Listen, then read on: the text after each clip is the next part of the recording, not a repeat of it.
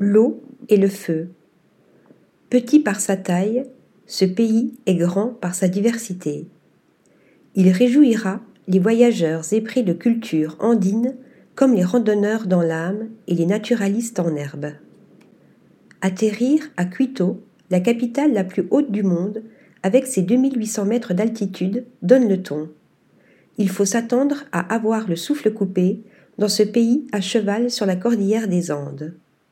Véritable colonne vertébrale de quelques 600 km de long, cette chaîne de montagnes sépare la plaine côtière pacifique fréquentée par les baleines et les surfeurs du sauvage orienté amazonien.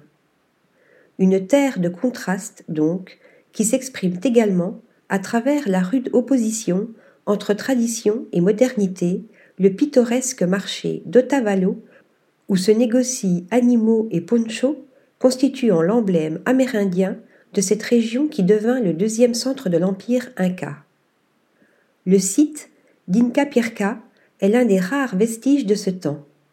Après s'être imprégné de l'atmosphère baroque de l'ancien centre colonial de Quito, la route panaméricaine invite à partir au sud. Baptisée Avenue des Volcans, elle fait défiler les plus illustres représentants de la ceinture de feu du Pacifique, en commençant par le Cotopaxi, l'un des plus dangereux au monde. Après avoir admiré les eaux turquoises de la laguna de Quilotoa, occupant un ancien cratère, les plus intrépides se mesureront aux 6310 mètres du Chimborazo.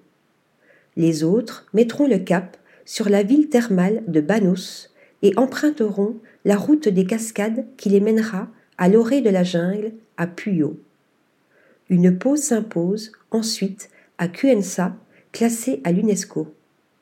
L'occasion d'acquérir un chapeau de paille tissé à la main dans la région, le fameux Panama. À quelques kilomètres de là, le parc national Cajas offre aux randonneurs ses envoûtants espaces sauvages parés de plus de 200 lacs perchés autour de 4000 mètres.